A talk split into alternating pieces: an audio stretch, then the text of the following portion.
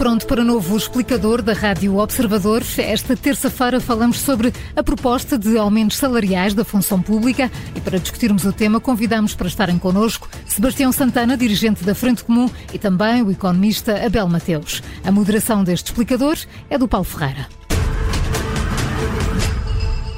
Muito bom dia, bem-vindos ambos eh, a este explicador. Vamos então olhar para a proposta que o Governo colocou ontem em cima da mesa, Sebastião Santana. Começando por si, eh, de facto, o Governo ontem eh, apresentou propostas que aumentam os salários da função pública entre os 8% e os 2%, estes 2% para salários acima dos 2.600 euros. Estes valores estão próximos daquilo que poderá ser aceitável para a frente comum? Olá, muito bom dia, Paulo Mateus. Bom dia bom também. Dia. Bom dia também ao Abel e a, e a todo o auditor. A proposta que o, que o Governo nos apresentou ontem uh, fica muito aquém de, daquilo que é a reivindicação da Frente Comum, que é de 10% de um aumento com um mínimo de 100 euros a partir de janeiro. Nós não partimos para esta proposta, enfim, uh, de uma maneira gratuita, a ideia da proposta é tentar compensar a perda de poder de compra que se viveu em, em 2022, mas que vem sendo acumulada já desde 2009. Eu recordava que chegámos a janeiro deste ano, em relação a 2009, com uma perda acumulada a rondar os 15%. Ora, saindo de 2022 com uma inflação superior a 7%, estima-se, estime 7,7%, quer dizer que vamos chegar a janeiro do próximo ano com 22% eh, de perda salarial em relação a 2009. Isto é inaceitável. Nós entendemos que o, que o Governo tem condições para alterar esta, esta proposta, desde já tem orçamento e dinheiro disponível para isso, e depois, se quiser lá mais à frente, eh, já lá vamos. A proposta que o Governo nos faz hoje é uma proposta de empobrecimento.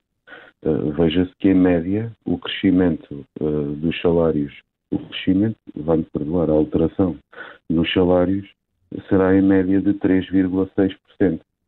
O Governo insiste em fazer a habilidade de introduzir na discussão a, massa salarial. Ora, como sabemos, a massa salarial não, não diz respeito a, salários propriamente ditos um, e, seu, e, ao seu crescimento, diz respeito ao conjunto das progressões e das promoções, que aliás são expectáveis, são de contar que todos os anos uh, aconteçam e já agora dizer que na administração pública neste momento muda de posição remuneratória para 75% dos trabalhadores de 10 em 10 anos.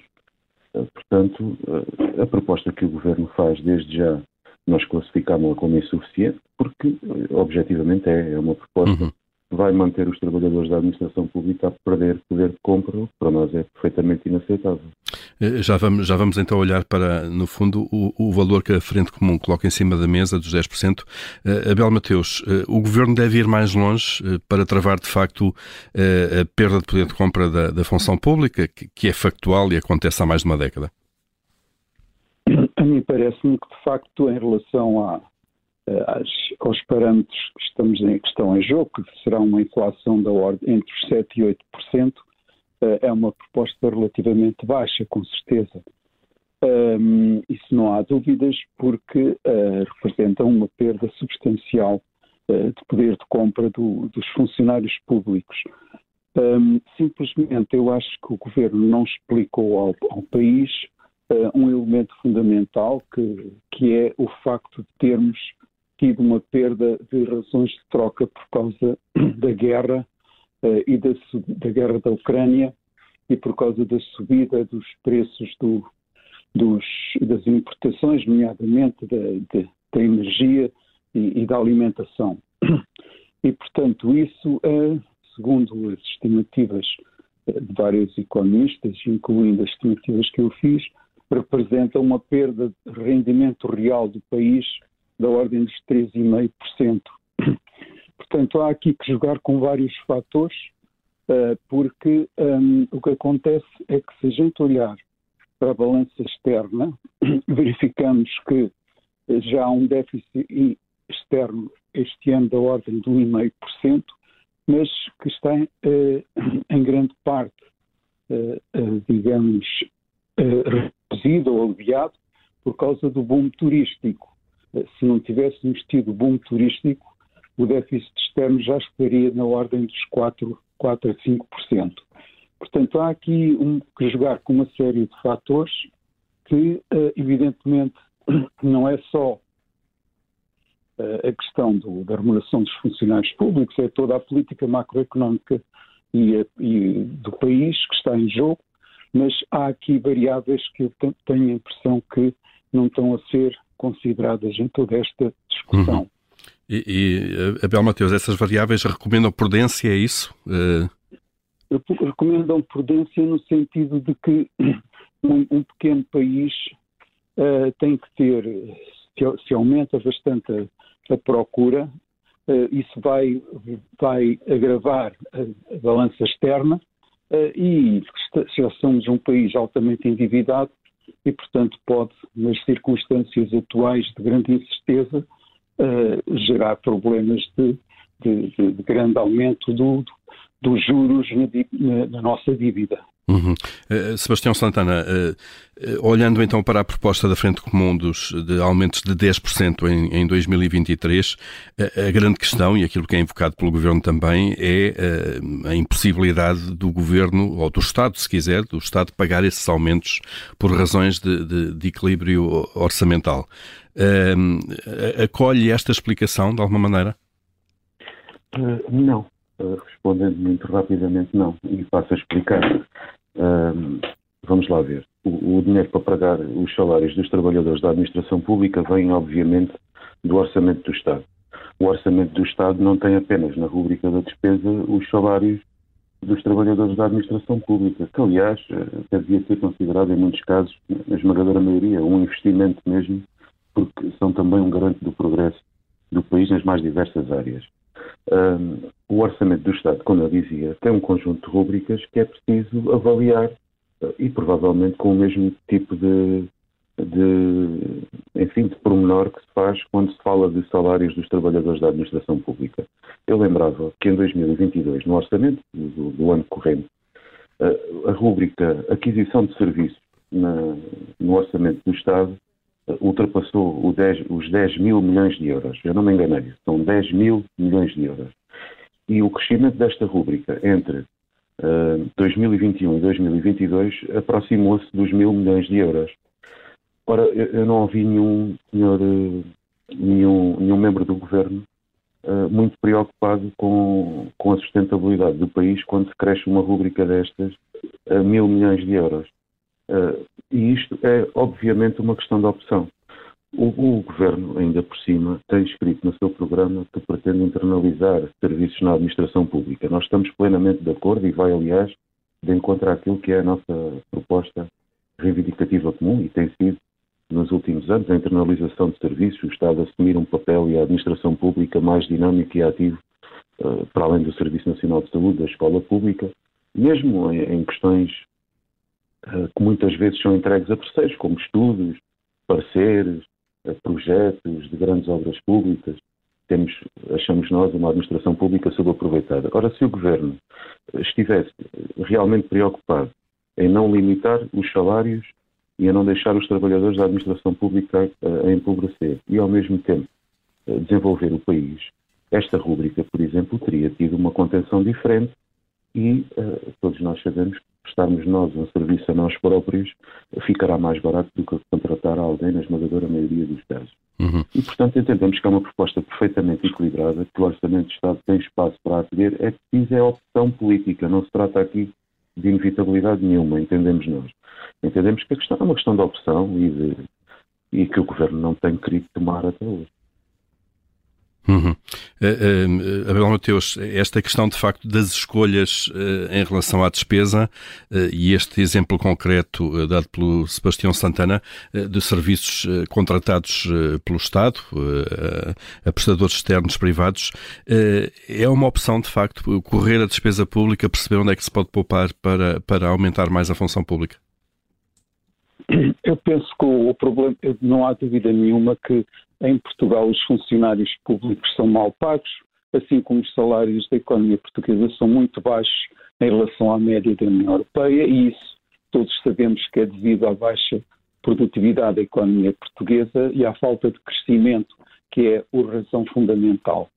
Agora, há aqui uma opção que uh, em Portugal uh, não, se, não se valoriza suficientemente uh, as carreiras profissionais e os, muitos dos, do, dos técnicos que a função pública necessita e vai necessitar cada vez mais na medida em que se utilizam cada vez mais técnicas digitais, mais uh, formas mais modernas de gerir o Estado e prestar os serviços públicos, têm que, têm, têm que se remunerar para serem com, competitivas com o setor, setor privado, porque senão não conseguimos uh, modernizar o Estado.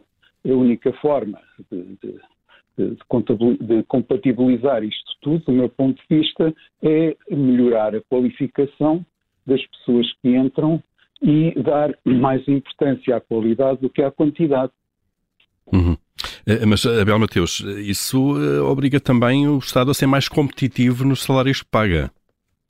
Exatamente, exatamente, mas isso é um problema, digamos, das carreiras profissionais e dos técnicos, de carreiras técnicas em que o Estado, de facto, tem que ser competitivo.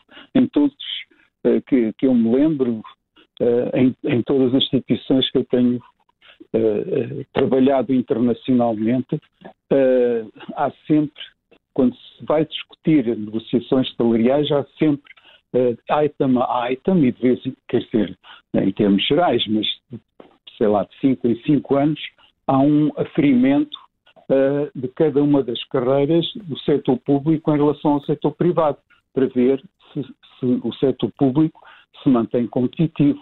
Uhum. Uh, Sebastião Santana, uh, esta pergunta agora ao contrário. Apesar destas condições e da perda de poder de compra que, é, que é real de, de, há mais de uma década da função pública, o certo é que o Estado continua com capacidade para contratar, porque o número de funcionários públicos tem aumentado ano, ano após ano. Ou seja, mesmo estas condições continuam a atrair muitas pessoas. Uh, isto obriga a uma análise um bocadinho mais fina, se me permite. Força, é força. O, número dos, o número dos trabalhadores da administração pública tem aumentado realmente nos últimos anos, uh, mas é preciso ver a qualidade do emprego que consegue. É que em 2015, em dezembro de 2015, tínhamos cerca de 71 mil trabalhadores com vínculo precário na administração pública.